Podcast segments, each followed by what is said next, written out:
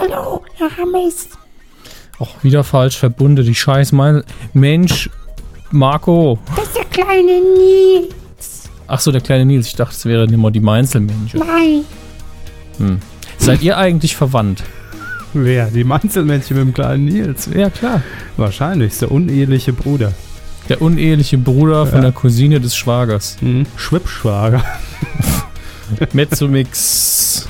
Ja, Produktplatzierung. So, alle Keywords untergebracht. Jetzt die Folge 225 der Medienkuh. Aber Eure- so, Was? so schnell komme ich doch nicht auf den Opener. Achso, ja, wir können da noch ein bisschen reden, ist ja gar kein Problem. Ich wollte noch sagen, eure Kuh rund um Film, Funk und Fernsehen. Machen wir heute wieder Funk. Die Leute fanden das so toll. Wir können gern Funk machen. Ich kann ein paar ähm, Jingles nachsingen oder ein paar dumme Gewinnspiele anmoderieren. Gar kein Problem. Habe aber neulich auch wieder eine neue Nachricht dazu gelesen, dass die Privaten Angst haben, wenn die Öffentlich-Rechtlichen aus der Werbung aussteigen, dass die Werbung dann nicht mehr interessant ist, weil keine 60% Deckung mehr da wäre. Das ist mir zu viel Content fürs Intro, um ehrlich zu sein. Zu viel Content fürs Intro. Ja gut, dann lassen wir den Funk heute raus und fangen Ja. einfach mal einen Podcast an, oder? Prima Idee. Medienkuh. Der Podcast rund um Film, Funk und Fernsehen. Mit Kevin Körber, Gemäue. Dominik Hammes Guten Abend. und diesen Themen. Gut abgehangen, so lief die versteckte Kamera Neuauflage. Gut fortgesetzt. Schlag den Star geht weiter. Gut umgebaut, Chefwechsel in Unterföhring und Gut geglotzt. Hammes ging ins Pornokino. Nein, Hammes sah Deadpool. So. Was hat denn das mit Glotz? Ach komm, wurscht. Ja, nur gucke nicht anfassen. Sie wissen. Da merkt man's, ne? Ich gehe rein, aber Herr Körper betreibt eins. Das sind meine Regeln. Das ist die Hausregel. Solange- Hier ist noch mein, mein Hund, der Fass. Solange eure Dödel unter meinen Tisch gestellt werden. Hab immer noch echtes Sagen. Ah, das sind die Momente, wo ich einfach am besten Abschalte. den nächsten Jingle spiele, ne? Ach so, ja, oder den Jingle, klar. Abschalten oder Jingle ist immer die Option. Fernsehen.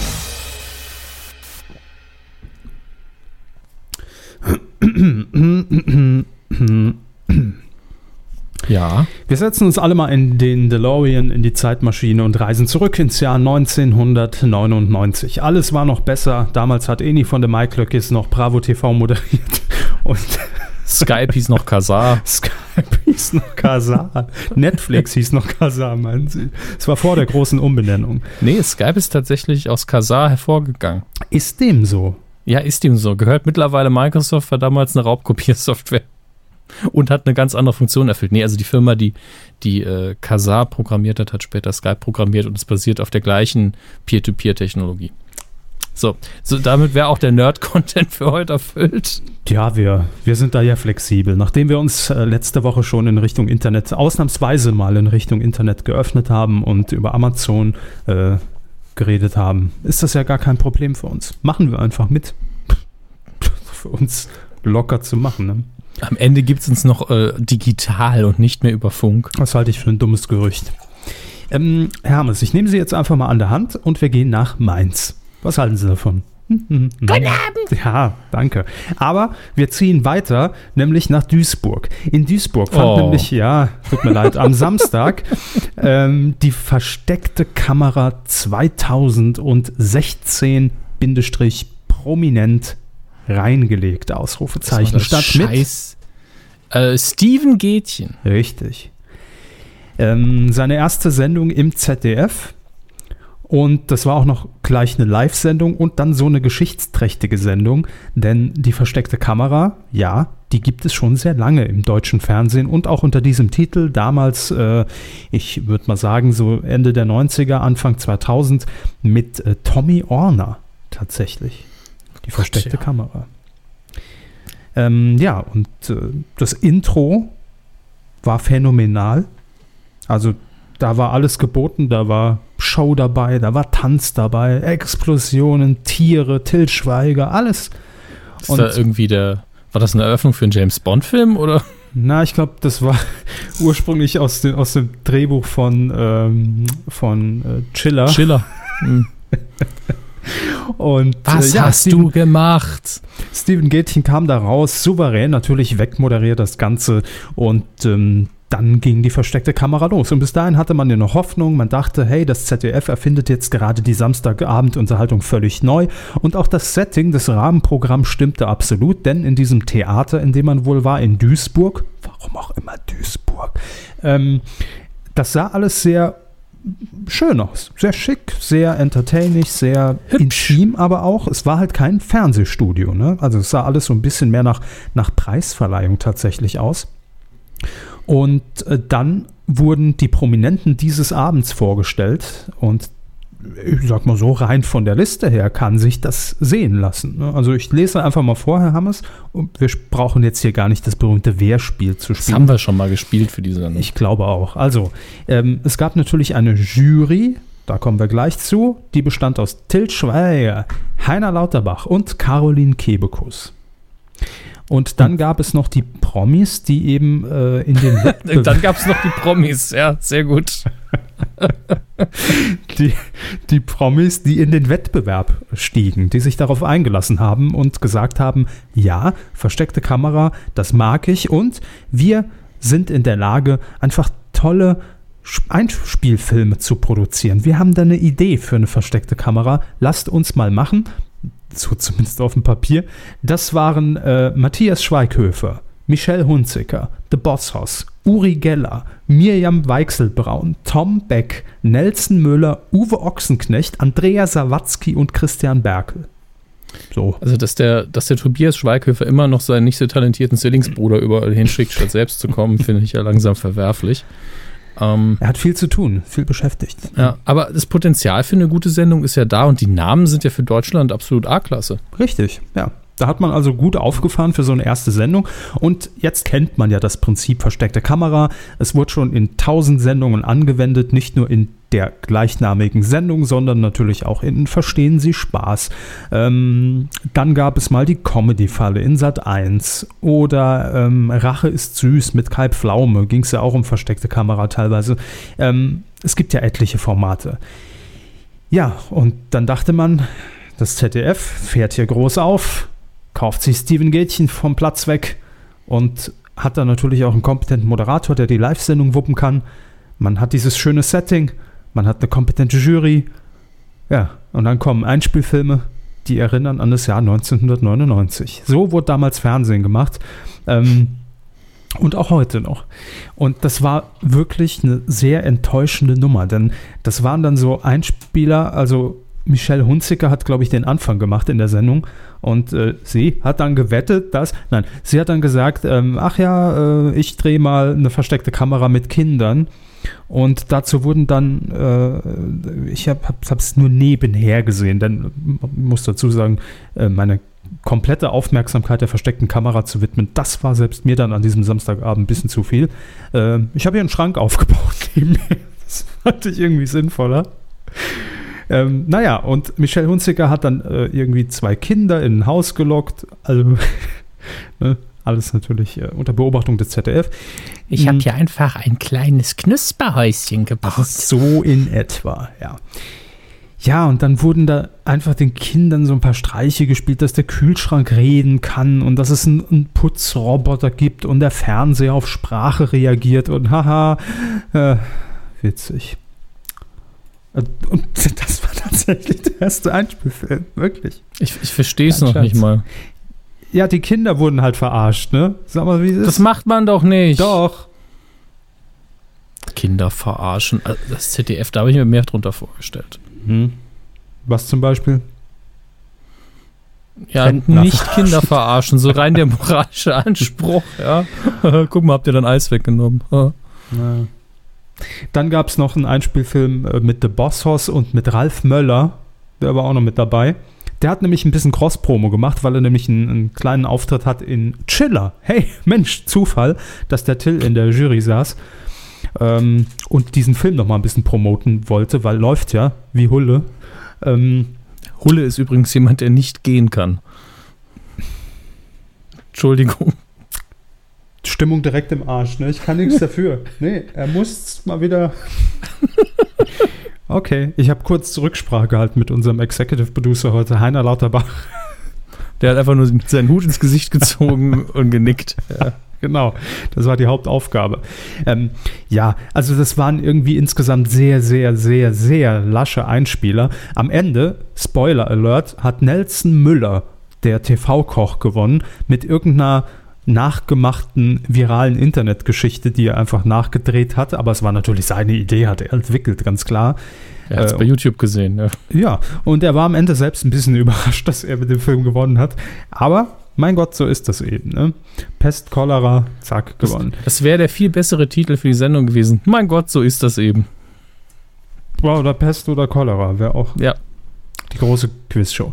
Dann diese Jury. Ich habe mich die ganze Zeit gefragt, warum brauche ich da jetzt noch drei Leute? Äh, ich meine, klar, Till Schweiger kann man noch sagen, ja, weil äh, Einschaltimpuls womöglich. Ähm, aber warum brauche ich da drei Leute, die nochmal das, das Zeug, was eh nicht aus der Feder der Prominenten stammt, bewerten? Und das waren aber auch so Larifari-Bewertungen. Ja, fand ich schon mega gut. Und äh, also, äh, warum? Und warum so ein bisschen? Mini-Playback-Show-mäßig, ja. War immer alles toll. Ja, also da wurde halt mal gesagt, hm, ich hätte mir da vielleicht noch den Effekt mehr gewünscht und naja, das war ein bisschen, aber es war keine, keine harsche Kritik an der Sendung. Da wünscht man sich dann so einen Olli Schulz, der einfach sagt, was war das denn für eine Scheiße? Nee, da wünscht man sich einfach gar keinen. Also das, das das. brauchst du einfach gar nicht. Das war völlig überflüssig. Und warum Heiner Lauterbach? Also nichts gegen Heiner Lauterbach, aber warum bewertet Heiner Lauterbach einen Film der versteckten Kamera? Der Schauspielleistung wegen oder und Till Schweiger für das für das für die Umsetzung, für die Produktion und Caroline Kebekus für den Humor oder was hat man sich dabei gedacht? Ich weiß es nicht. Egal. Jedenfalls drei Stunden zog sich das Kaugummi im Fernsehen und ähm, naja, am Ende hat wie gesagt Nelson Müller gewonnen. Äh, die Quoten, ja, ich sag mal ab drei waren es 12% Marktanteil. Wir haben es ja auch getippt. Wir haben es auch getippt, lösen wir nachher nochmal auf. Ähm, und das insge also es lief okay. Sagen wir, es lief okay fürs ZDF. Ne? Okay, ist okay. Ja, aber trotzdem, ich wünsche es einfach Steven Gätchen nicht, äh, dass er da noch eine Sendung moderieren muss. Ne? Also, da hat er ja demnächst eine neue Sendung, die im ZDF äh, laufen wird. Ähm, und ich hoffe, das funktioniert besser. Aber ich habe es auch vertwittert an dem Abend.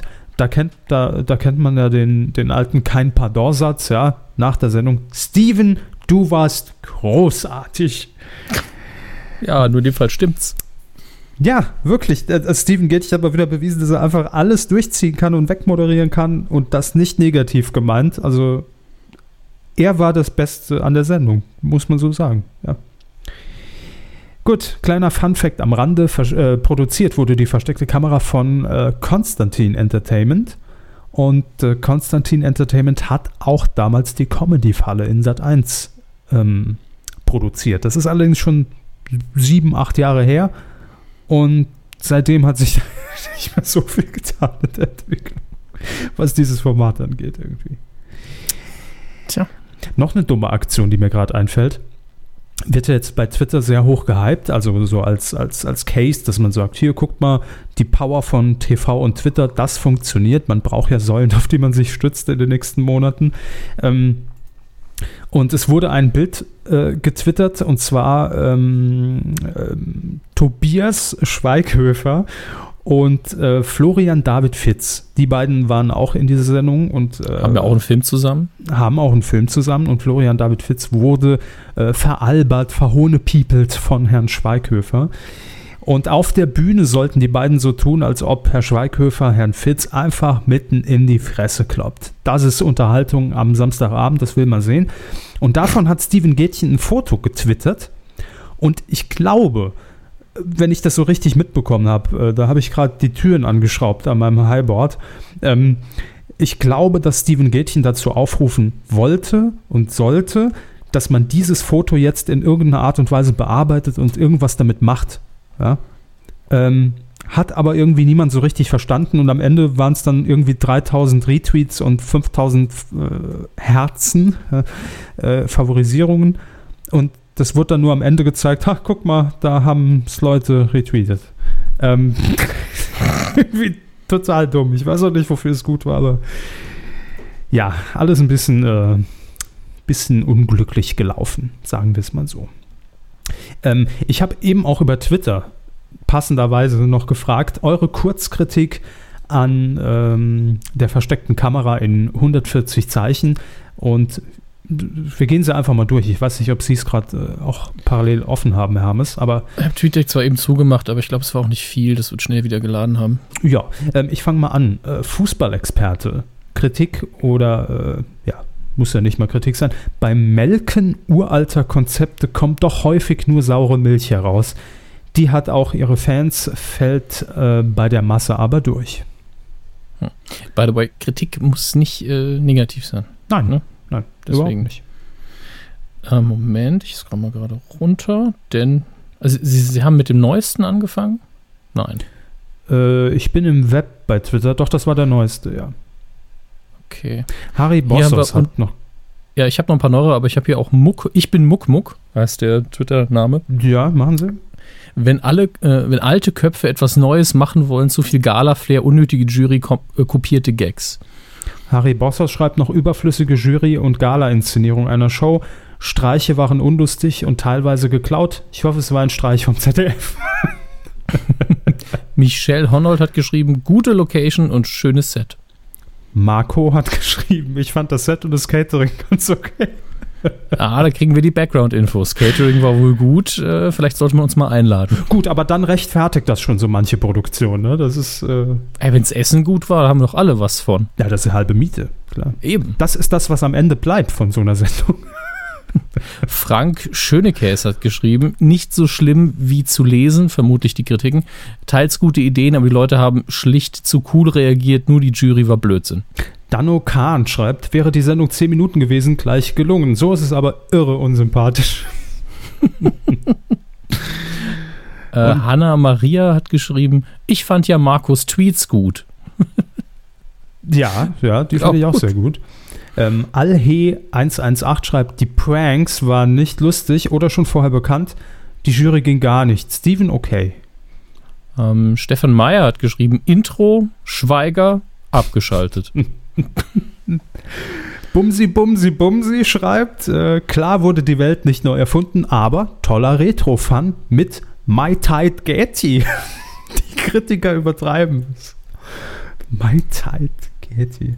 Und dann haben wir noch Goldleben. Der Titelzusatz 2016 war nicht zeitgemäß, hat man alles schon mal gesehen. Außerdem hat die Jury keinen Sinn gemacht. Schade. Aber ich finde, dass gerade der Titelzusatz 2016 das einzig Sinnvolle an der Sendung war, denn so konnte man eins zu eins einfach sehen, in welchem Jahr man sich befindet. Ist man jetzt in so einem Einspielfilm gelandet, da hätten, glaube ich, viele ZDF-Zuschauer Probleme gehabt äh, und, und, hätten es nicht mehr genau zuordnen können.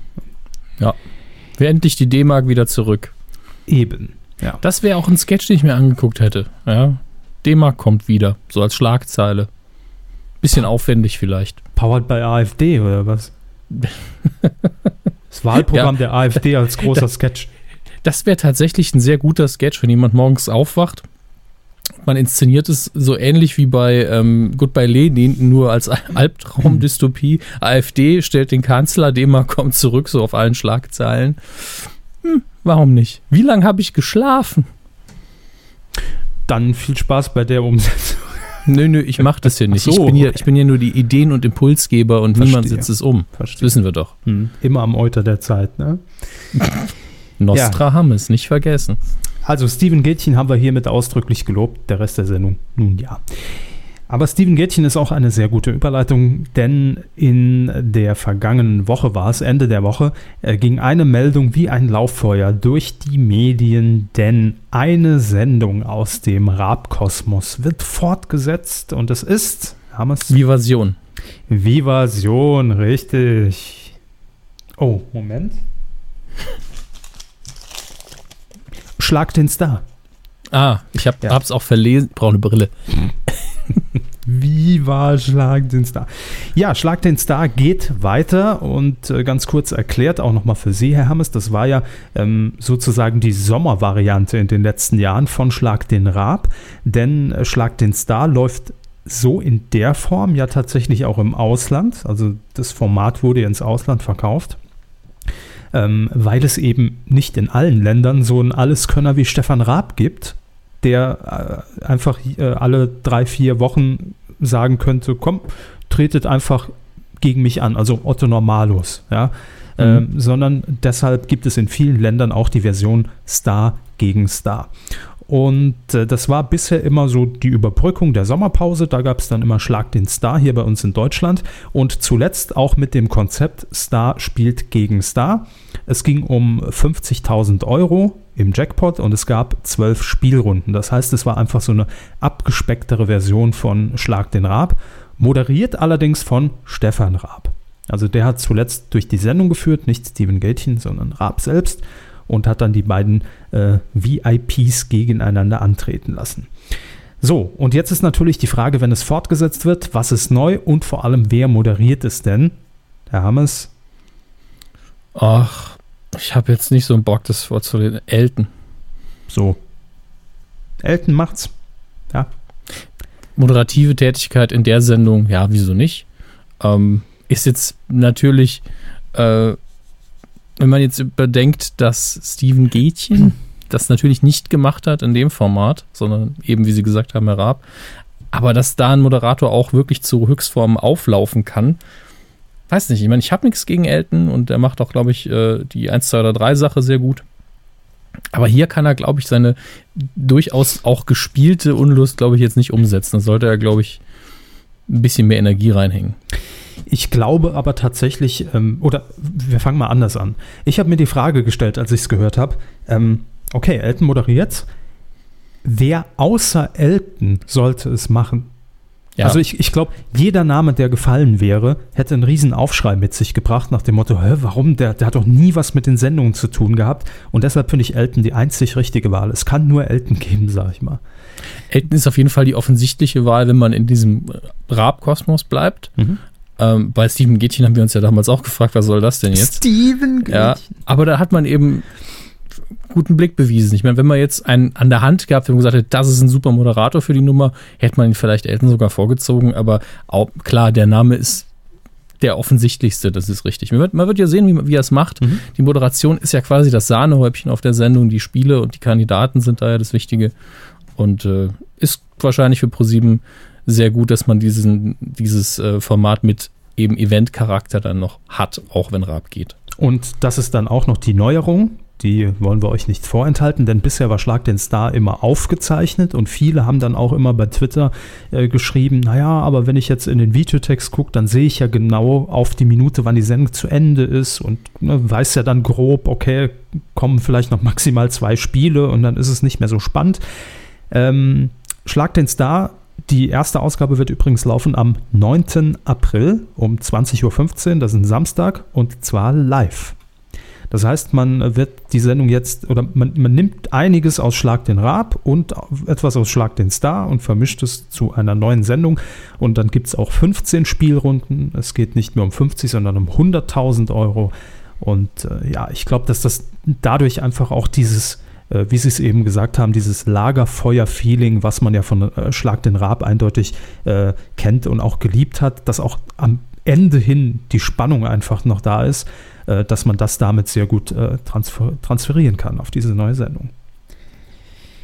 Gut, hätten wir das auch abgehakt. So, eine große Meldung, wie ich finde, in der letzten Woche, denn ja, von Schlag den Star hat man irgendwie dann am wenigsten gehört, so ne, von, den, von den ganzen Rap-Formaten, ob das überhaupt fortgesetzt wird. Hermes, ich muss äh, mal wieder neue Namen mir drauf schaffen. Lieber Herr Vorgesetzter. Ja, ja, so ungefähr. Ähm, denn äh, ja, es gibt ein paar Veränderungen im Hause Pro 7 Sat 1 und die wurden heute, im übrigen Tag der Aufzeichnung, ist äh, Mittwoch, der 17. Februar 2016, haben wir ja schon seit ein paar Wochen. Ähm, da gibt es ein paar Änderungen in der Führungsetage. Wobei, das kann ich gleich sagen, es gibt eigentlich gar keine ganz neuen Namen. Ja, also es sind alles Namen, die auch bisher bei Pro7 Sat1 in der Führungsetage äh, irgendwo eine Rolle gespielt haben. Es wurde nur ein bisschen durchgemischt und umverteilt und umstrukturiert. Ähm, machen wir es ganz kurz und übersichtlich.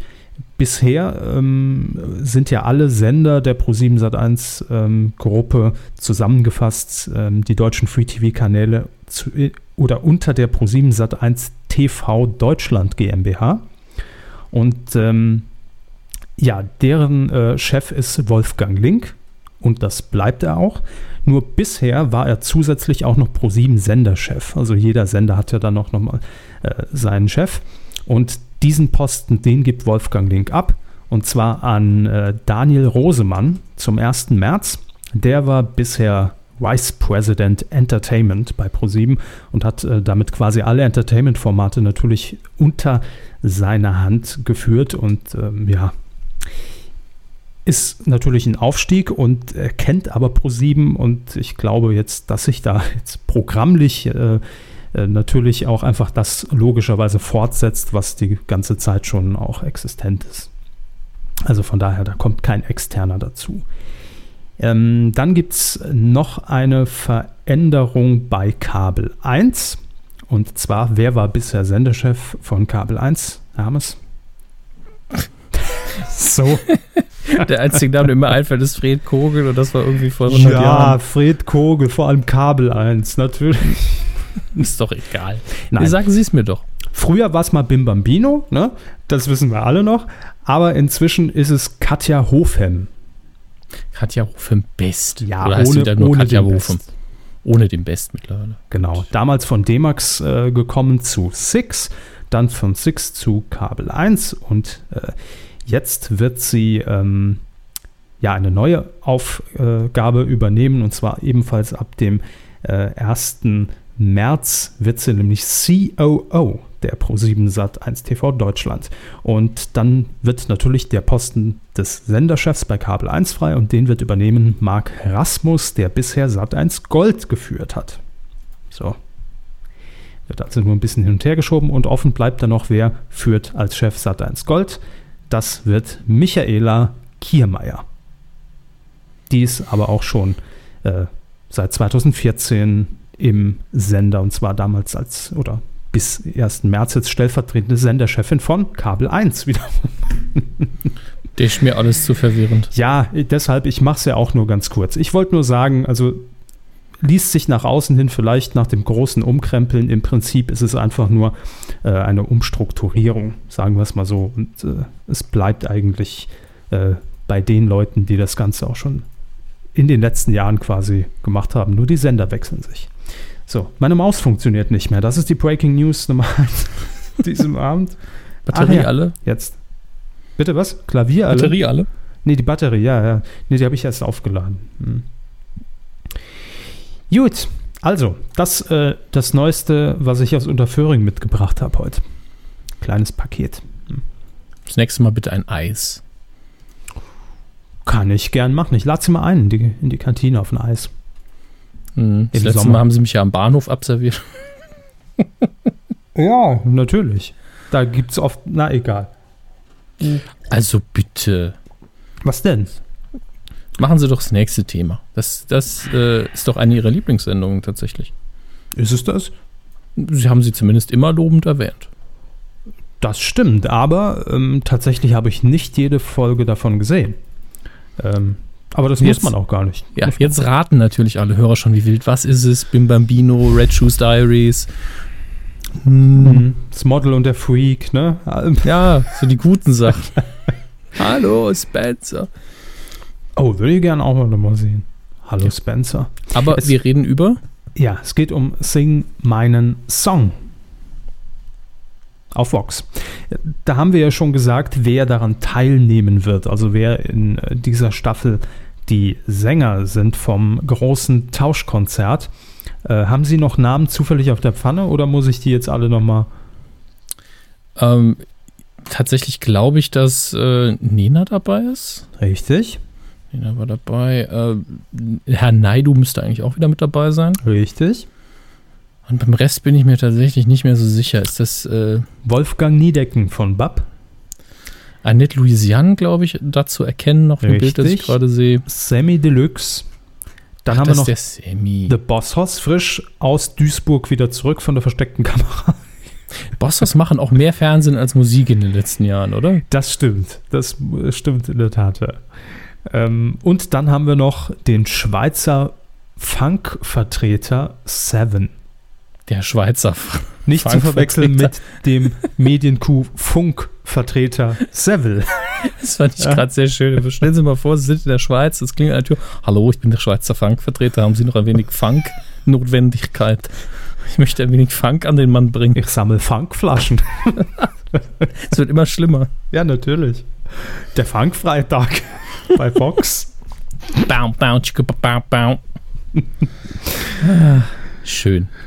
Ähm, ja, sing mal einen Song. Und im Übrigen finde ich, ähm, weil Sie es gerade gesagt haben mit The Boss Hoss, Mhm. da erkennt man natürlich auch, welche Produktionsfirma dahinter steckt, weil The Boss Hoss und Nena und Xavier Naidu ja auch schon ähm, Coaches bei The Voice of Germany waren. Und auch hinter Sing meinen Song steckt Talpa Germany. Ich sag mal, da sind die Wege recht kurz zur Akquise. Ne? So, das waren aber die Namen, die sind ja schon länger im Markt. Jetzt geht es nur darum, wann ist der Spaß denn wieder zu sehen? Ja, ganz klar, natürlich auf dem erfolgreichen Sendeplatz dienstags um 20.15 Uhr und das Datum, ja, sucht es euch halt selbst raus. Nein, am 12. April ist es soweit. Jetzt schon mal einprogrammieren in euren Taschenrechner oder Casio, was ihr auch immer habt, damit ihr das nicht vergessen werdet. Kennen Sie Jan Böhmermann? Ich habe mal gehört, dass der so aussehen soll wie mein Dönermann im Saarland. Wo bleibt Aber- eigentlich das Foto? Ich glaube persönlich, je länger man das herauszögert, desto besser zum einen. Zum anderen, wenn es dann irgendwann kommt, sagen alle, das sieht ja gar nicht so aus. Also wir bauen damit natürlich die Erwartungen extrem hoch. Ne? Ja, also das müssen wir dann auch nochmal durch die Photoshop-Kontrolle schicken, weil er sieht ihm ähnlich in meinen Augen, aber je öfter die Leute das hören, desto mehr denken sie, oh, es ist ein Zwilling, er hat nur irgendwie Ja. einen Hautton dunkler oder so und er sieht genauso aus. Das tut, das tut er eben nicht, aber er sieht ihm sehr ähnlich. Und- also kurz erklärt für alle, die jetzt erst einschalten nach äh, sieben Jahren. Ähm, Herr Hammes äh, wohnt ja jetzt inzwischen auch in Bayern, aber äh, wir kommen ja beide aus dem Saarland und bei ihm im Ort gibt es den Dönermann, der aussieht wie Böhmermann. Und irgendwann werden wir davon ein Foto nachliefern. Aber wie schon gesagt, wahrscheinlich werden wir jetzt nicht mehr drum rumkommen, Herr Böhmermann einfach mal für einen Tag einzukaufen übers Management, damit er sich einfach in die Dönerbude reinstellt und wir davon ein Foto machen. Ist, glaube ich, das Simpelste. Hm, Am besten machen wir es in der Blue Box, denn im Saarland würde er ja ansonsten irgendwie, ne? Wissen Sie, das ist, da kommen die Leute wieder mit den Mistgabeln und Hm. Aber na gut, er muss natürlich ein bisschen under, Undercover-Boss-mäßig sowieso umgestylt werden. Ich dachte, dass er sich so ein Drei-Tage-Bart wachsen lässt und, und vielleicht irgendeine Perücke auf, dumme, dumme Sonnenbrille an. Damals, als ich zusammen mit Jan Böhmermann die Late Line moderiert hatte er einen Schnauzer, er könnte sich den einfach wieder wachsen lassen. Schade, dass es keine VG-Wort für, für Mimik gibt. Ne?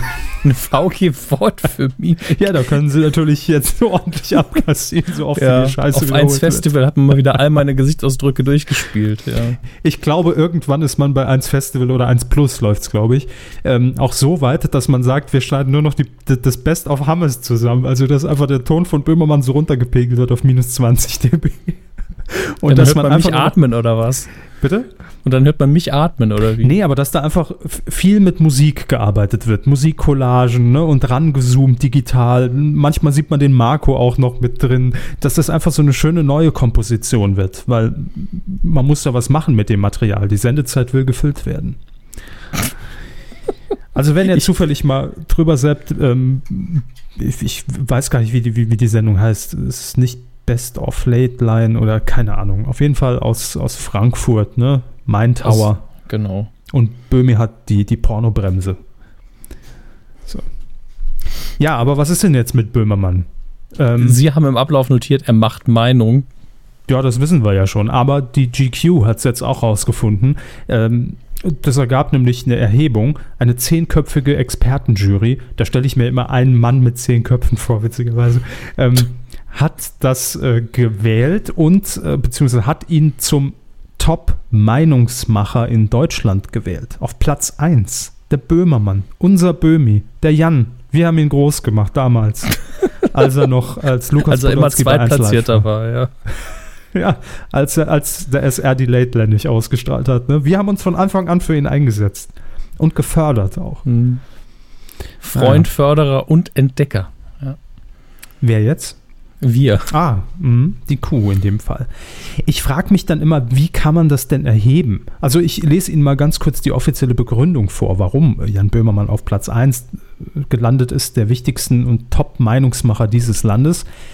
Er schafft es, seine Late-Night-Show perfekt mit Social Media zu konzentrieren und einen öffentlichen Diskurs bei einem jungen Publikum anzustoßen.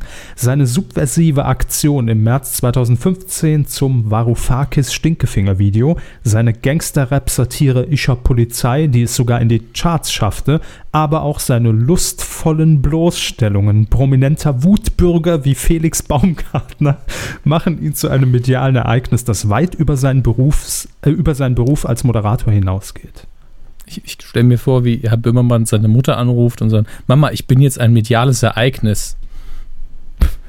War schon ein halbes Jahr nicht mehr hier. Ja. Ruf doch mal öfter an und Ja. zieh dir einen Schal an, ist kalt draußen. Ähm, Und Ja. rasier dich mal. äh, ja, ich frage mich aber immer, wie wird sowas gemessen? Also ähm, auf Platz 2 ist zum Beispiel, nur mal damit wir einen Vergleichswert haben, Giovanni Di Lorenzo. Bei einer Jury wird ja nicht gemessen, Herr Körber. Ja, aber das ist jetzt so, das wird da so rausposaunt, als ob es jetzt das Nonplusultra an, an, an, an Stimmungsbarometer irgendwie wäre. Sie, ne? Sie wissen doch, wie das ist. Da tut sich so eine Klitsche zusammen, macht da sieben Jahre lang ihren Bohai und sagt dann, ah, wir verleihen jetzt einen Medienpreis und alle gucken hin. Das kennt man doch. ja, das hätten wir auch gern. Ne? Ja. Also, dass alle hingucken. Auf unseren Audio-Podcast, ja. Dritter Platz ist übrigens Olli Welke. Vierter Platz Kai Diekmann. Wo sind wir denn im Ranking? Kommen Moment, wir mal ich- Butter bei die Fische. Ich mach mal Steuerung F suchen. Finde ich nicht. Ah, hier, die, das alles gute Nicht. Schwein ist aber drin. Hallo! Alles gute Schwein. Das wäre das wär die schönere Meldung, finde Ja. ich. Ne? Google-Ranking fürs alles gute Schwein hat der Folge wieder um 10 Plätze höher. Top-Meinungsmacher beim, in Ostdeutschland ist alles gute Schwein. Aber nee, im Ostdeutschland ist das eigentlich äh, kleines P. Gut, dann ist kleines P-Form alles gute Schwein. Ja. Gibt es das alles gute Schwein noch? Ich glaub mal. Es ist doch bestimmt eingestellt inzwischen. Ach, der, solange es den MDR gibt. Abschied vom alles gute Schwein. Hier. Nein! Oh, und direkt Wir der nächste Treffer bei Amazon. Fleisch. Mhm. Alles Gute von Rind und Schwein. Können wir nicht eine Petition starten, dass das alles gute Schwein zurückkommt? Vielleicht, äh, ja, vielleicht gibt es die aber auch schon. Ne? Ich Vor finde, 13 dass das alles gute Schwein, wenn es zurückkommt, dann auch von Herrn Völz synchronisiert werden muss. Das ist Hauptsache meine es- Bedingung. Hauptsache, es kommt zurück in diesem creepy Kostüm, das einfach unfassbar aussieht. Vielleicht kann man das Kostüm irgendwo kaufen, damit man einen Horrorfilm damit drehen kann. Hallo. Kunden, die das alles gute Schwein kauften, kauften auch Tiffy von Böhnefeld. Karlchen. Karlchen, richtig. ähm, Haben wir noch eine dumme Figur? Mir fällt keine ein. naja, Bim Bambino, äh, der Und- Bino Und, und, und, Poldi den Drachen. Und, und So. Vampi auf RTL 2. Vampi. Ja, das war so der Bim Bambino Light. Ja, war für mich schon der Rausschmeißer aus meiner Kindheit. Vampi. Aber ich sehe jetzt schon, dass ich das altes, alles gute Schwein äh, über Kumazon verlinken muss. Huhu. Gut, also ähm, das alles gute Schwein ist damit, würde ich auch jetzt einfach mal sagen, Kuh der Woche. Warum nicht? So- Ah, da war ich jetzt So. schon sehr gespannt darauf. Ja, Denn in unserem Ablauf steht aktuell zum Zeitpunkt der Aufzeichnung noch, äh, dass die den gewonnen hat, den Woche. da steht ein D, Herr Hammes. Ja, ja, deswegen dachte ich, sie meinen die. Nee, ich wurde noch nicht fertig. Das alles gute Schwein. Ah, natürlich. Haben sie in weiser Voraussicht. Nein. Also gibt es diese Woche nicht. Nein, es gibt in dieser Woche kein Coup der Woche, aber ähm, ich hätte, also persönlich hätte ich gerne nominiert und wir machen es einfach so. Stimmt in den Kommentaren mal drüber ab. Ich hätte gerne nominiert Sido in the Box. Die Folge mit Paul Würdig als Bestatter. Moment, Moment. Wir müssen es jetzt offiziell machen. Moment, erstmal. Jetzt geht das schon wieder los mit dem Coup der Woche. So. Damit ich hinterher weiß, wo der Timecode ist. Verstehe. So, Ja. Coup der Woche. Ich hätte gerne nominiert Sido in the Box mit Paul Würdig als Bestatter. Ähm, ich will auch gar nicht groß hier irgendwelche Worte dazu verlieren. Guckt es euch einfach an. Für Schreib mich, jetzt rein. Stimmt ab. Ausrufezeichen. Sido für ähm, in the box. Fragezeichen. ja. Ähm, für mich jedenfalls ein, eine Sternstunde des Fernsehens der letzten Jahre. Sage ich jetzt Ich- einfach mal ganz neutral. Ja, ich habe es noch nicht gesehen. Herr Körber ist sachlich gesehen befangen. Eben, Ja. deshalb kann ich es, wir können es nicht einfach so ernennen, weil sonst heißt es wieder, ja gut, ist ja klar. Der Körper Mhm. hat es auch schon fünfmal gesehen und, und, und kennt es eh in- und auswendig. Und äh, ja, deshalb guckt es euch an und diskutiert das unter euch einfach in den Kommentaren aus. Lasst uns da raus. Wir brauchen einen Schlichter. Heiner Geißler guckt sich die Scheiße an und gibt uns dann das Ergebnis einfach bekannt. So machen wir es. Ne? Finde ich So können wir es gerne machen. Bin Prima. ich auch dafür. Ein bisschen Interaktion. Ähm, womit wir auch sehr schön bei der nächsten Kategorie wären, tatsächlich. Überleitungsschule ähm, äh, Schule 101. Dö, dö, dö, dö. Überleitung Summes. Weidengeflüster. Was? Ich habe den Jingle schon gespielt. Ach so, ich habe den gar nicht gehört. Entschuldigung. Ist ein bisschen leise heute. Soll ich auch wieder lauter einstellen? Auf dem Ohr bin ich taub. Auf dem Jingle-Ohr. Ja, das Weidengeflüster. Euer Feedback zur Folge 224. Die war, hm, ich würde mal sagen, letzte Woche einfach grob geschätzt. Wir rechnen da noch nach. Was gab's denn an Feedback? Ich überfliege es gerade. Ähm, Kev Schö hat geschrieben. er meint, Grüße es gab Mainz. auch eine Kino Kinderversion zum heißen Stuhl. Das heißt Stühlchen, oder? Nein, äh, er schreibt weiter in einem zweiten Kommentar. Das Ganze hieß Der heiße Stuhl, wobei heiß H-A-I geschrieben wurde. Vermutlich war der Stuhl in High-Form. Ich weiß es aber nicht genau. Ich habe das nie gesehen. Ähm, ich ich mache mal ganz schnell eine Google-Suche dazu. Wie immer Schon sind wir dabei. gut vorbereitet. Bitte? Schon dabei? Schon dabei. Und vielleicht gibt es da irgendwo ein, ein Bild. Aber ich, ich kriege nur vorgeschlagen, dass, das, dass man das anders schreiben Die soll. Vollidiot haben sich verschrieben. Ja. Ja, ich sehe da auch nichts. Schade, wir, wir glauben es Kev Schö aber einfach mal, weil normalerweise erzählt er keinen Blödsinn einfach so. Jedenfalls nicht, ohne es nachzurecherchieren. Mhm. Äh, und danke für den Hinweis. Vielleicht kann er ja ein Foto oder jemand anders von euch ein Foto auftreiben, denn mich würde wirklich äh, interessieren, wie das Studio ausgesehen hat. Und äh, die Bonusinfo, oder haben Sie das schon erwähnt? Ich glaube nicht. Äh, moderiert wurde es von Ingo Nomsen. Ingo Nomsen. Da kann ich mir fast nicht vorstellen. Ingo Nomsen, der heiße Stuhl. Tatsächlich. Fernsehserien.de. Und auf, auf Platz 2 sind direkt wir. Super. Haben wir schon mal drüber geredet? Nein, aber Kev Schö hat es kommentiert.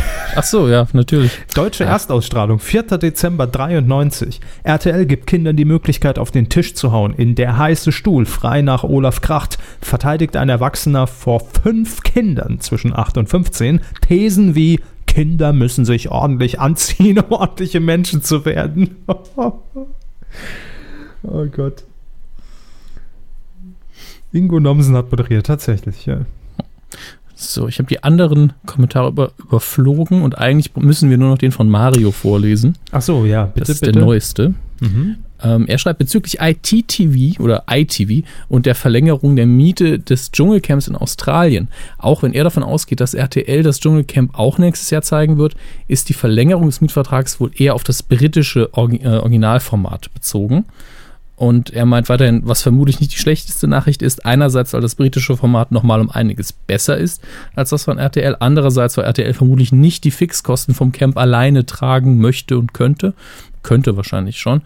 Und ähm, ja, da weiß ich nicht gar nicht, ob er recht hat. Wird das Original auch von ITV produziert? Ja. Na dann. Also natürlich nicht von ITV Germany, aber natürlich ist auch die Produktion von äh, ITV aus äh, England dementsprechend dann vor Ort, ja. Da befruchtet man sich gegenseitig, ne, sag ich mal. Das ist ja widerlich. Ja. Ähm, Ich habe äh, in der Woche hier noch einen äh, papierenden Brief erhalten, tatsächlich. Einen papierenden Brief, okay. Ja, und der kombiniert tatsächlich äh, unsere Support-Ecke mit unserem Weidengeflüster. Ist also auch wieder eine schöne Überleitung. Bettina hat uns eine, Podca äh, eine Podcaste geschicken, geschickt. Eine Pod Postkarte natürlich. Eine Podcast geschickt. Hier lernen Sie Deutsch.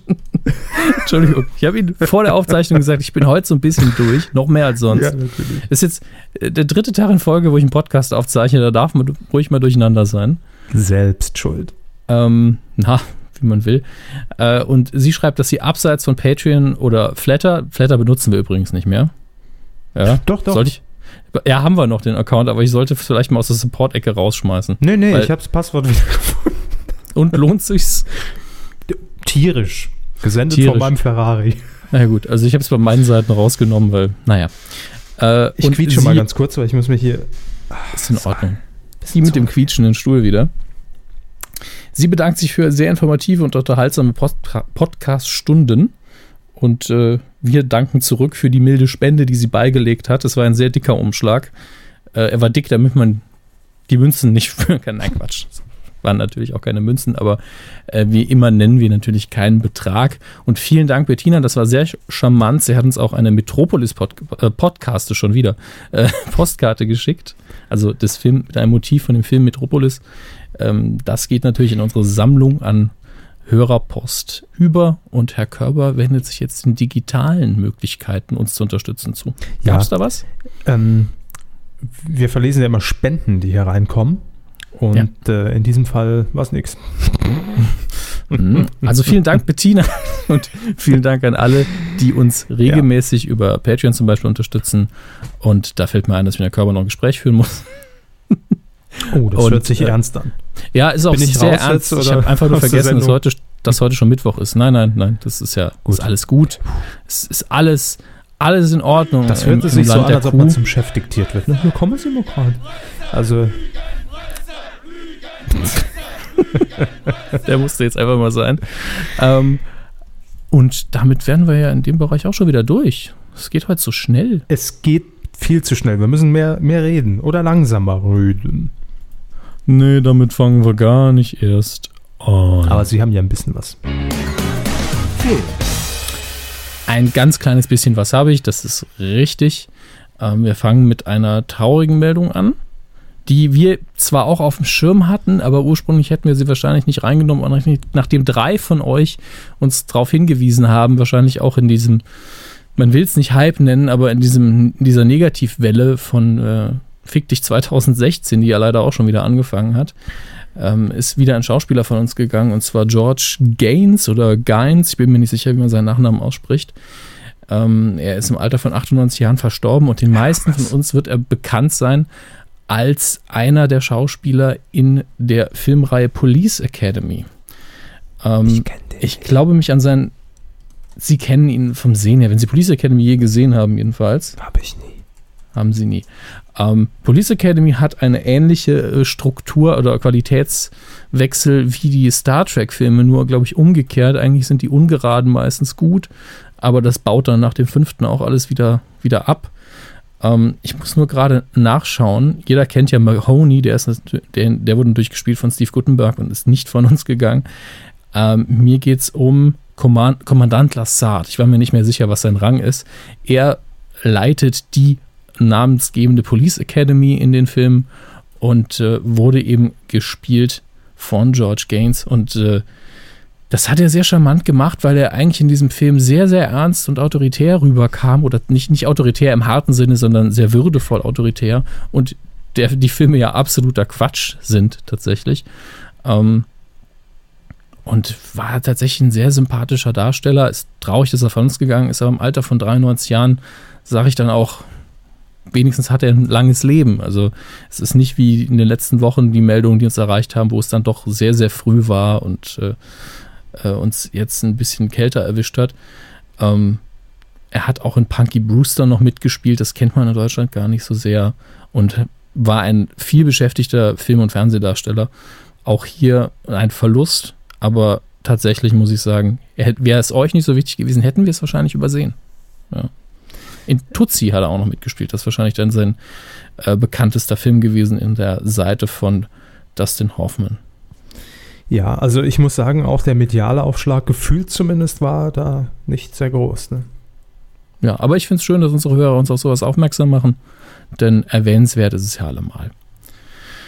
Ähm, jetzt kommen wir zum Film, den ich mir angeschaut habe. Ich glaube, ich habe es hier auch erwähnt, dass ich mir angucken möchte.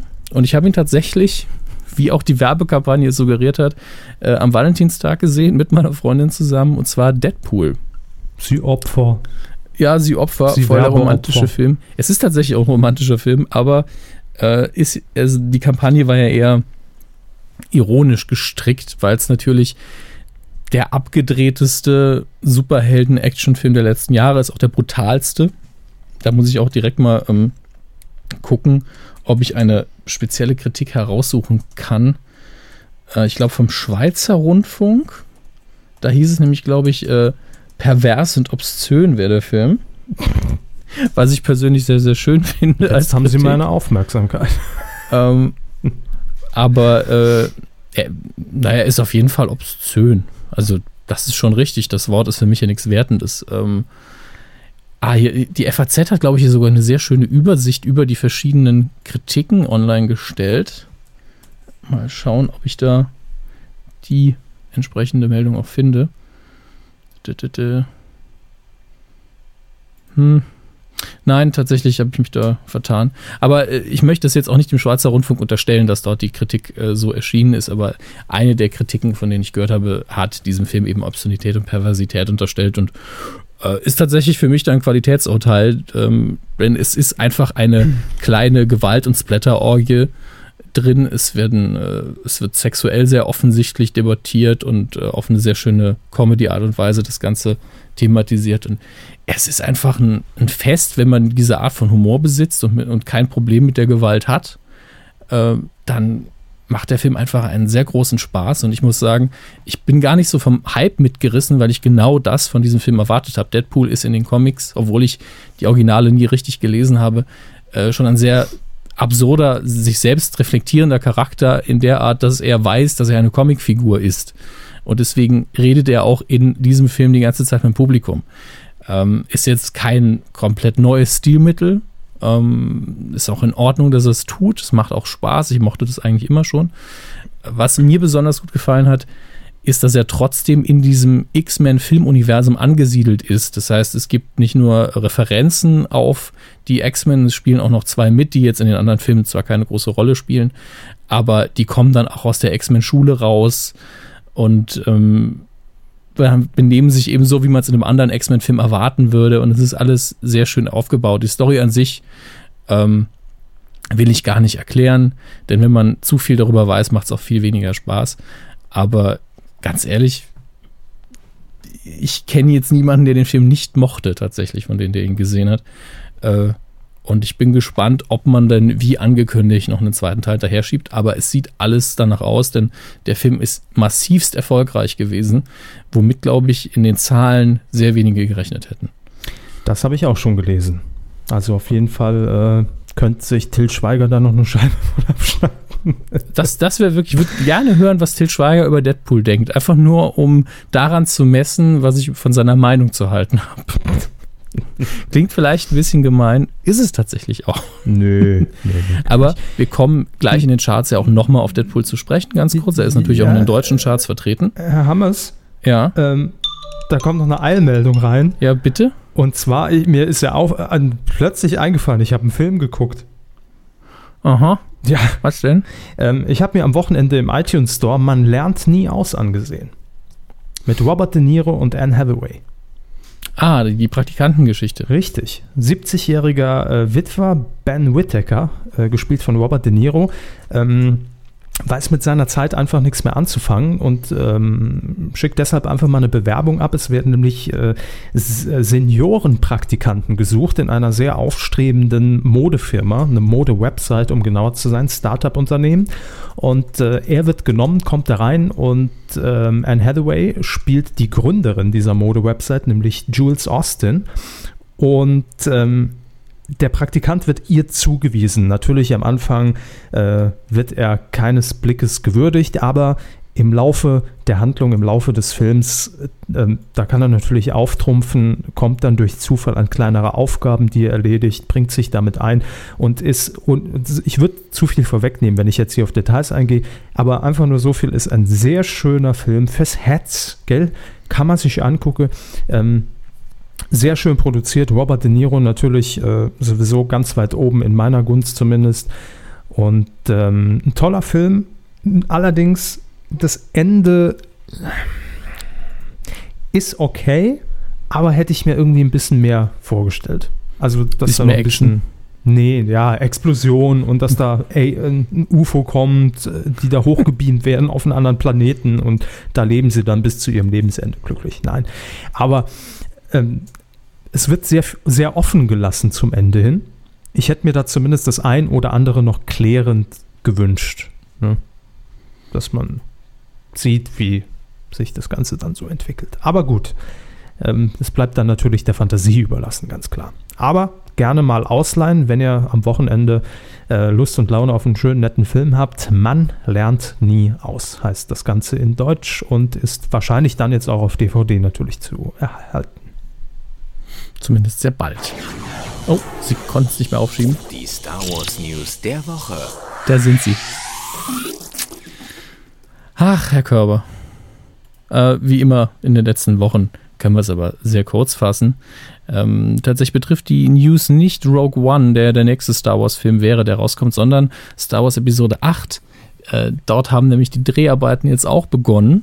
Man hat dafür eine Tradition ausgebuddelt, die ich tatsächlich seit Indiana Jones 3 vermisse, nämlich einen Trailer, der von den von Ein Trailer! ja nicht ein Trailer Jetzt an höre ich sie sich. übrigens auch wieder. Falls Sie mich vorhin angesprochen haben und ich nicht reagiert habe, lag es nicht an Star Wars natürlich. Äh, die Verbindung war Mhm. weg. Passend zum Jingle. Ist völlig in Ordnung. ähm, was ich sagen wollte, ein Trailer von der Produktionsstätte, der eben nicht rein in der Welt des Films spielt. Also bei Indiana Jones 3 hatte man eben diesen Trailer äh, auch in die Kinos tatsächlich gebracht, wo man einfach nur gesehen hat, wie die Dreharbeiten gerade laufen. Also man hat dann die Kameras auch drin gesehen, Harrison Ford hat ein paar Witze gemacht und äh, dergleichen mehr. Und jetzt hat man ins Internet einen kleinen Teaser, würde ich es nennen, für Episode 8 gestellt, der mit dem Ende von Episode 7 anfängt, zumindest mit dem ähnlichen Setting und auch die Location und die Schauspieler sind die gleichen. Und äh, dann fährt man quasi ein bisschen raus mit der Kamera, sieht den Regisseur und sagt, so, Cut, jetzt sind wir hier bei Episode 8. Und viel mehr ist es nicht. Aber das ist natürlich für Leute wie mich und für Fans im Allgemeinen tatsächlich auch wieder ein schöner Moment, einfach zu sehen, ja, geht weiter, es wird weiter gedreht, obwohl wir es schon wussten, aber einfach so einen Bildbeweis zu bekommen, bedeutet tatsächlich wieder was. Das ist so, ja, als würden alle, alle ausgerastet in meiner Timeline. Ja, das ist, als würden sie einfach von Foxconn sehen, wie so ein kleines Kind in die Fabrik geschickt wird und das neue iPhone in die Hand bekommt. Wo, wo, wo? Apropos, haben, haben Sie diese Meldung gesehen von Apple? Habe ich heute gelesen, ja. Diesen langen Brief, dass man sich jetzt gegen die, das, die US-Regierung wehrt und sich nicht komplett eine Trapdoor oder eine, eine Backdoor ins iPhone bauen lassen will? Ähm, ja, es gi- ging, glaube ich, äh, jetzt nicht mal konkret, dass man das global quasi äh, für die Regierung integrieren soll. Ähm, es geht wohl um ein iPhone eines, äh, eines Attentäters. Ich Ja. weiß jetzt nicht mehr, in, äh, welchem Bundesstaat das genau war und worum es ging. Aber ähm, ja, die, die Behörden haben Apple quasi gebeten, weil das iPhone gesperrt ist und sie nicht an die Daten rankommen, ähm, eine Version des Betriebssystems zu entwickeln von iOS, das allerdings die ähm, Mechanismen zum Schutz quasi aushebeln kann. Denn kurz erklärt, ein iPhone kann man so einstellen, dass nach zehnmaliger falscher Eingabe des PIN-Codes, des vierstelligen, der gesamte Inhalt gelöscht wird. Ja, und äh, dementsprechend hat man natürlich jetzt bei der Behörde damit aufgehört zu versuchen, den PIN-Code von Hand einfach durchzuprobieren. Man hat ja theoretisch nur 10.000 Möglichkeiten, ähm, damit man eben die Daten nicht komplett verliert. Und man hat Apple darum gebeten, dahingehend unterstützend tätig zu sein, dass man eben eine, ein Betriebssystem ähm, entwickelt, das darauf installiert werden kann, ohne das eigentliche Betriebssystem allerdings zu löschen, also auch die Daten und quasi diese Sperre auszuhebeln. Und ähm, da hat Apple aber gesagt, nein, das machen sie nicht, weil damit würden sie quasi ihre Kunden hacken und mhm. wenn einmal ja diese Version des Betriebssystems im Lande wäre oder in Händen der Regierung, äh, dann kann auch natürlich nicht mehr sichergestellt werden, dass es nicht auf äh, anderen Geräten noch installiert wird, wenn die eben einmal programmiert ist.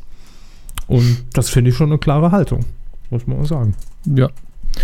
Ist auch überraschend positiv aufgenommen worden von allen. Ähm, dass man sich da mal wehrt, dass irgendeine Regierung die ganze Zeit in den Daten rumfuschen will. Natürlich geht es nur um einen Präsidentsfall, der hier geschaffen werden könnte. Und es weiß aber jeder, wenn es mal so eine Backdoor gibt, mhm. dann wird das auch irgendwie leaken und dann hat man das Problem. Vielleicht bin äh, ich da auch naiv, aber warum wird dieses iPhone nicht einfach zu Apple gebracht und die können das ja dann in ihren Laboren entsprechend äh, entsperren und damit hat sich dann die Kiste. Warum beruft man also, sich darauf, eine Software entwickeln zu lassen? Also laut dem Artikel, der, äh, den ich gelesen habe, ist es tatsächlich so, dass Apple sich selbst auch ein bisschen aussperrt aus so einem Telefon. Okay, ja gut, das kann sein. Glaube ich sogar. Äh, ja. Deswegen, ich meine, man war hier vage genug, dass man jetzt nicht genau sagen kann, wie es da aussieht. Das darf man ja auch nicht machen. Mhm. Aber hat sich für mich wirklich so gelesen wie, ja, wir könnten das jetzt auch nicht von heute auf morgen mir nichts, nichts einfach entsperren, auch wenn mhm. ich da schon mal anderes gehört habe. Aber äh, auf jeden Fall wollen sie sich nicht eine Betriebssystemversion bauen lassen, wo man dann einfach, wenn man weiß oder wenn man eine entsprechende Institution ist, einfach alles auslesen kann. Und äh, mhm. das muss ich sagen, respektiere ich sehr und freut mich auch. Somit so viel zu den Apple News der Woche. Aber die wollte ich an der Stelle einfach mal ein, einfließen lassen. Was war nicht wieso? Ach so, wegen des Kindes in der Foxconn-Fabrik, ja. Ja, Grüße, Grüße von Habib. Ähm, das war jetzt einer der gemeinsten Sätze, die ich sehr lange gesagt habe. Ich habe nicht mal ähm, gehört, weil sie Aussätze haben. Was war es? Was habe ich verpasst? Ah, nee, wieder alles. Es ist alles gut. Wir werfen einen Blick auf die Kinocharts vom Wochenende am 11.2. bis zum 14.2. Und um uns anzuschauen, was haben denn die Leute am Valentinstag besonders gern geguckt. Ähm, und ich erwähne Platz 9. Röhre ist Platz 1. Ja, genau. Auf Platz 9 möchte ich einen Neuanschlager kurz erwähnen. In der ersten Woche natürlich Sisters mit Tina Fey. Da habe ich letzte Woche hier noch orakelt, hm, ob der hier wohl ankommt. Hm, auch nicht so sehr. Ist nämlich, wie gesagt, auf Platz 9 direkt hinter Alvin und die Chipmunks eingestiegen, der ja auch schon ein bisschen länger dabei ist und einen Riesenabstieg hinter sich hat. Lief nicht so. Auch der, die ehemalige Nummer 1 hat es nicht so gut erwischt. Auf Platz 5 in der dritten Woche The Hateful Eight. Massivst abgestürzt. Ähm, aber immerhin fast noch eine Million geknackt, bevor es auf den Platz ging. Fast, wie, gemerkt, äh, wie gesagt. Auf Platz 4 ein Neueinsteiger in der ersten Woche. Die wilden Kerle, die Legende lebt. Mhm. Ha, hat natürlich sein Zielpublikum. Genauso wie Platz Axel Stein, oder? Nee. Axel Stein. Es spielt ja wirklich, spielt ja sowas mit? Oder ah, meinen nee, Sie das einfach. Waren, das waren ja die, die Ochsenknechts, ne? Ja, ich weiß auch nicht mal, ob die noch mitspielen. Die sind noch alle zu alt mittlerweile. Ähm, doch Jimmy Ochsenknecht spielt noch mit und Wilson Gonzalez auch. Aber wie alt sind die denn? Die sind doch bestimmt auch schon 50 jetzt. 24. 17. Jimmy Ochsenknecht ist 24. Hm. Jetzt fühle ich mich so ein bisschen alt. Es gibt tatsächlich eine deutsche Schauspielerin, die Stella Pepper heißt. Naja, gut. Also hätte ich jetzt in dem Genre nicht vermutet. Ähm, auf Platz 3, eins runter von der 2 in der vierten Woche, Bibi und Tina, Mädchen gegen Jungs. 1,4 Millionen mittlerweile. Und auf Platz 2 und 1 haben wir Neueinsteiger. Auf Platz 2 Dirty Grandpa, den Robert De Niro wohl gedreht hat, um Kontrast zu dem von ihm gesehenen Film zu entwickeln. Ähm, hat tatsächlich über 300.000 Besucher in die Kinos gelockt seit Start. Und auf Platz 1 Deadpool, der Valentinsfilm Deutschlands im Moment. Ähm, hat aus dem Stand über 700.000 Leute ins Kino gelockt und äh, ist aktueller Publikumsliebling. Nicht Hätte ich tatsächlich so nicht vermutet. Also. Aber Herr Hammers, ich sehe jetzt schon viele unserer Hörer zu Hause und am Smartphone und am Tablet sitzen und äh, die streicheln alle die Ausrufezeichen-Taste. Wo ist denn jetzt der Chiller? Also Ähm, Moment, der ist auf Platz 10. Nochmal vier Plätze runter. Oh, oh. Das wollten in dieser Woche immerhin noch 67.000 Besucher sehen. Mega Am Flop. Wochenende. Ja, das ist richtig. Und ist nächste Woche wahrscheinlich in fast keinem Kino mehr zu sehen. Nee, klar. Läuft aber, ist aber in vielen Kinos noch zu Hause. Also, naja, Ich glaube, das wird nochmal ein Überraschungshit. Jetzt durch die ganze Positivpresse wird das Ding nochmal irgendwie auf Platz 3 vor Bibi und Tina gehievt. Bin mir ja, ich denke auch durch den Auftritt bei der versteckten Ja. Kamera Mhm. hat, hat der Schweiger da wieder einiges rausgeholt. Absolut. Vor allem, weil man jetzt weiß, dass Ralf Möller auch einen Cameo-Auftritt hat. Äh, da, da werden die Tickets werden weggehen wie heißes Emmel. Herr Hammes, was haben Sie uns denn äh, Schönes mitgebracht? Was läuft denn in dieser Woche an? Neues im Kino. Sehr, sehr viel, überraschenderweise. Am Donnerstag, dem 18.02., ab diesem Tag, könnt ihr folgende Filme sehen. Wir haben zum einen äh, Hail Caesar mit äh, Scarlett Johansson, Channing Tatum, Tilda Swinton, George Clooney, der neue Film der Coen Brothers. Ist unter Garantie gut und lustig. Muss man gar kein Wort drüber verlieren, sonst ähm, spielt im alten Hollywood und ist so eine kleine Satire auf die damalige Zeit. Alles natürlich ein bisschen äh, sexistischer und noch oberflächlicher als heute. Bitte? Das alte Hollywood. Nicht sie werden dadurch älter. Und dann haben wir noch einen Film, in dem man tatsächlich Emma Watson und Daniel Brühl zusammen sehen kann, nämlich Colonia Dignidad. Es gibt kein Zurück. Ich habe keine Ahnung, was das für ein Film sein soll. Ähm, deswegen, das geht, glaube ich, vielen so. Auf dem Plakat ist auch einfach nur riesig groß Daniel Brühl und noch größer Emma Watson drauf zu sehen. Wenn das die zwei Ähm, einzigen Argumente sind, um für den Film zu werben. Ne? Sind jetzt nicht die schlechtesten. Äh, Chile 1973, Lena und Daniel, Supernamen, geraten während des Militärputsches in die Fänge der Geheimpolizei. Ist also eher ein romantischer Thriller. Produktionsländer sind Deutschland, Frankreich und Luxemburg. Mhm. Da- Das ist natürlich, da haben wir bestimmt wieder so eine Szene gedreht oder einfach nur ein bisschen Geld genommen, wer weiß das schon. Das Konto Ähm, angelegt. Ja. Dann der Film, auf den alle gewartet haben, Zuländer 2 läuft an. Ich mag ja den ersten Zuländer, aber die, die, Filme sind eben aus Prinzip dumm. Ne? Das darf man nicht vergessen. ähm, können trotzdem sehr viel Spaß machen. Und dann haben wir noch Erschütternde Wahrheit mit Will Smith. Das ist die Karriere dieses Mannes tut mir so richtig leid. Niemand kriegt noch mit, wenn ein Film von ihm rauskommt, es sei denn, es ist Suicide Squad. Aber und da fragt liegt man- das denn? Ich weiß es nicht. Es war irgendwann einfach. Irgendwann war die Zeit von Will Smith irgendwie vorbei. So nach I Am Legend und, und, und hier dem, äh, äh, wie, wie hieß denn der andere, als er diesen Superhelden gespielt hat, der immer gesoffen hat und, und total abgestürzt Hancock. ist? Ja, genau. Und es waren keine schlechten Filme. Also Na, Hancock kann die war schon, naja. Hm. man kann die in die Kritik nehmen, aber die waren beide nicht furchtbar und vor allen Dingen lag es nie an ihm. I Am Legend Ähm, war okay. Fand, fand ich Ja, nicht so Legend schlecht. war okay. Und äh, dann gab es noch die, die, das Streben nach Glück, in dem er richtig gut war. Das, aber das war früher. Das war, müsste ja, nicht, nicht so viel. Es könnte sogar später gewesen sein. Nee, nee, tatsächlich. 2,7, 2,8 würde ich schätzen. Sollen wir mal nachschauen? Machen Sie mal. Bin, bin jetzt neugierig. Also ich sage, Streben nach Glück war 2008 und I Am Legend Ach, war was- was tippe ich eigentlich was ein? Ich 2009. kann ja einfach auf seine, auf seine, ähm, seinen Link quasi klicken. Tumblr. Ich gehe ich gehe auf den großen Will Smith Tumblr. Ähm, es lädt. Ach du lieber Gott, alle Filme anzeigen bitte. Dann haben sie aber auch ein Bild genommen, das ist ja noch von Bad Boys. Ähm, Bad Boys, Bad Boys. What you gonna do? Hancock 2008. So. Streben nach Glück 2006, ja, gut.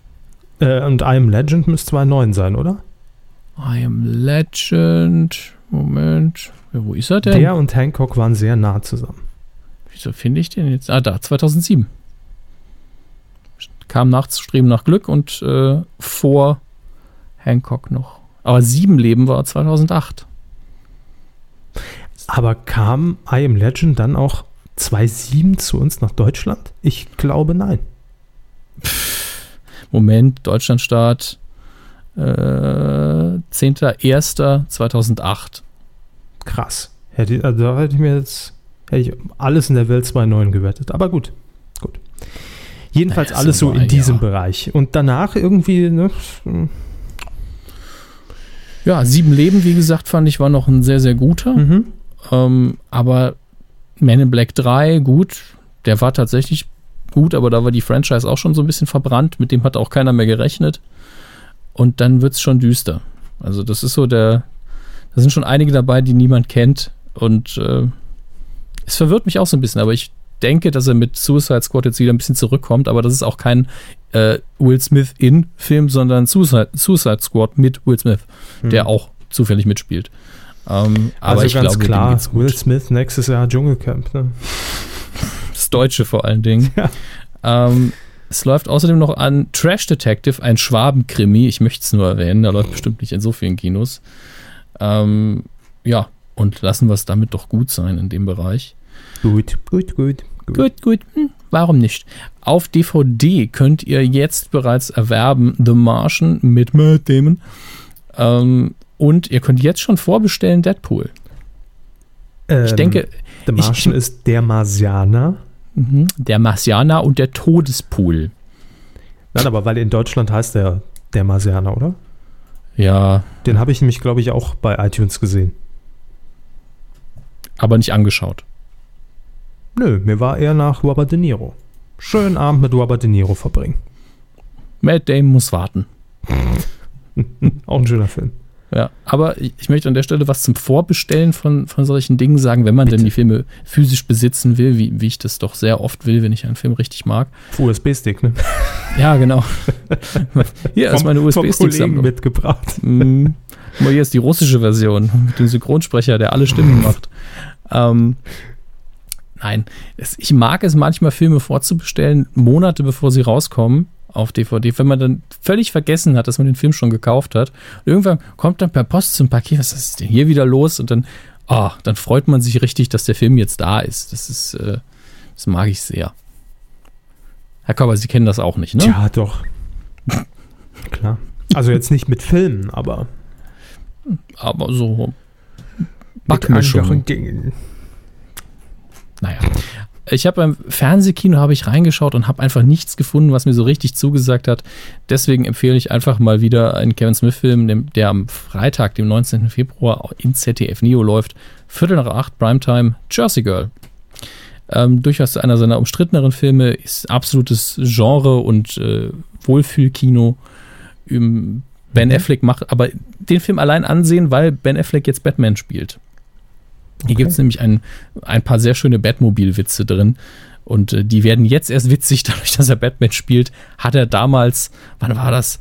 Äh, muss ich gerade nachschauen. 2004 hat er schon Witze gemacht, die jetzt erst lustig werden. Das muss man auch erstmal hinbekommen. Visionär, ne? Vordenker. Freund, Förderer und Entdecker, sag ich dazu. Ne? Ich habe auch noch einen Filmtipp. Ja, was ist denn los heute? Ja, ich- Entschuldigung, will mir auch mal Nein, ein nein, ich meinte das, ich meinte das ja positiv. Ja, Bridget Jones, Schokolade zum Frühstück, garantiert auf irgendeinem Sender. Es stimmt tatsächlich. Läuft an diesem Wochenende, glaube ich, schon. Ja, also ich glaube, der, glaub, der zweite Teil allerdings. Ich, ich schau mal gerade. Ja, schön. Bridget, nicht Rigid. Das wäre, glaube ich, ein anderer Drehen Film. die nicht auch einen dritten Teil aktuell? Ja, ja. Ja, ne? Ist zumindest geplant. Da sieht Renée Selweger auch mal wieder ein bisschen aus wie sie. Nee, eben nicht. Doch. Also, die sieht mittlerweile nicht mehr aus wie sie selbst. Doch, sie sah zwischenzeitlich nicht mehr aus wie, aber inzwischen wieder. Ich glaube, da haben sie Also- mal ein bisschen Hand angelegt. Ist da die OP wieder nach rückgängig gemacht Steuerung worden? Z. Ähm, hier. Was haben wir da? Wo? Bridget am Rande des Wahnsinns. Was ist das für ein nicht. Sender? Das sieht aus, das sieht aus wie das Opel-Logo. Das Opel-Logo. Ja, ähm, ja, den, den Sender kenne ich auch nicht. Wie heißt der denn? Uni, Unichan. Keine Ahnung, was das sein soll. Vielleicht Universal Channel? Das ist Pay möglich, TV? ja. Möglich. Läuft aber.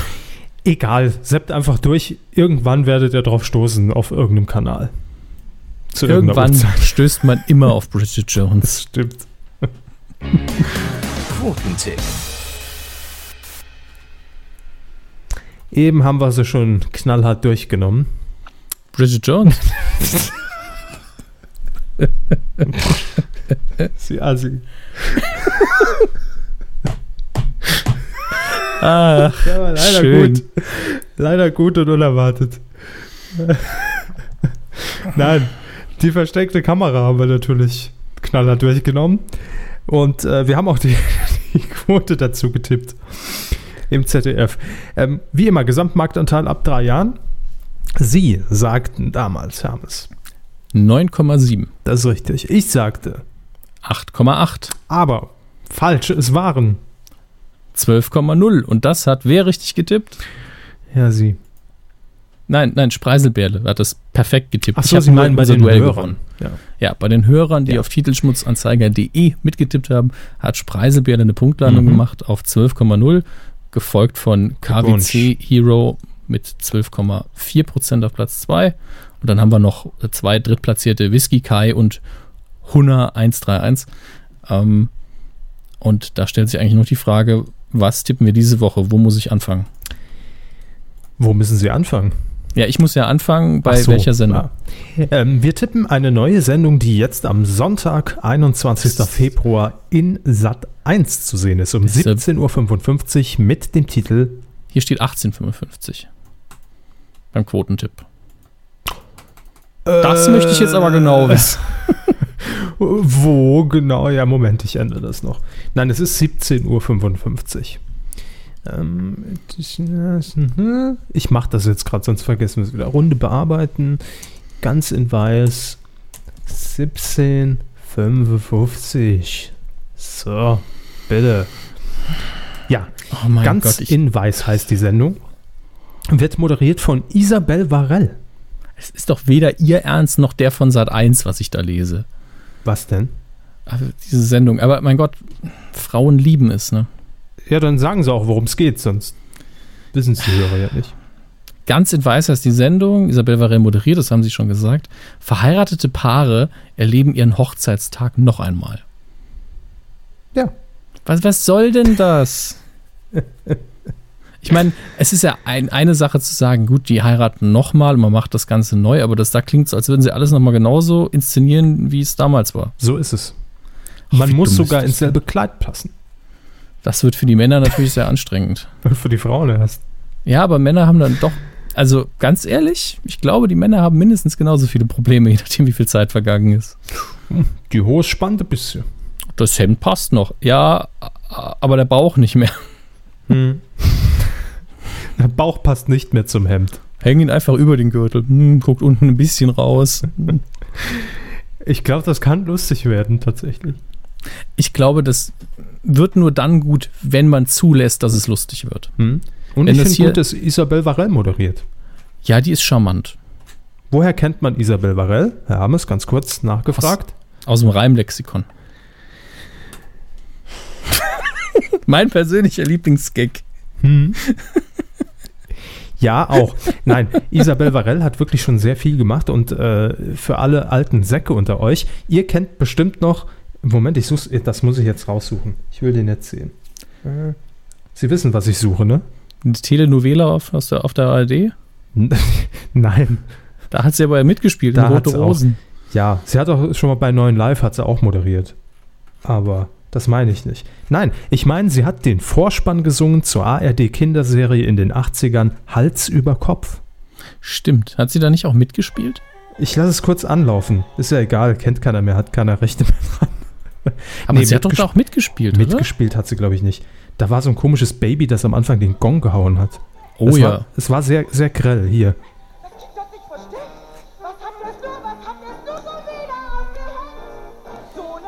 War, war irgendwie, hat, hat mir das immer Angst gemacht als Kind. Ne? Ich fand's super.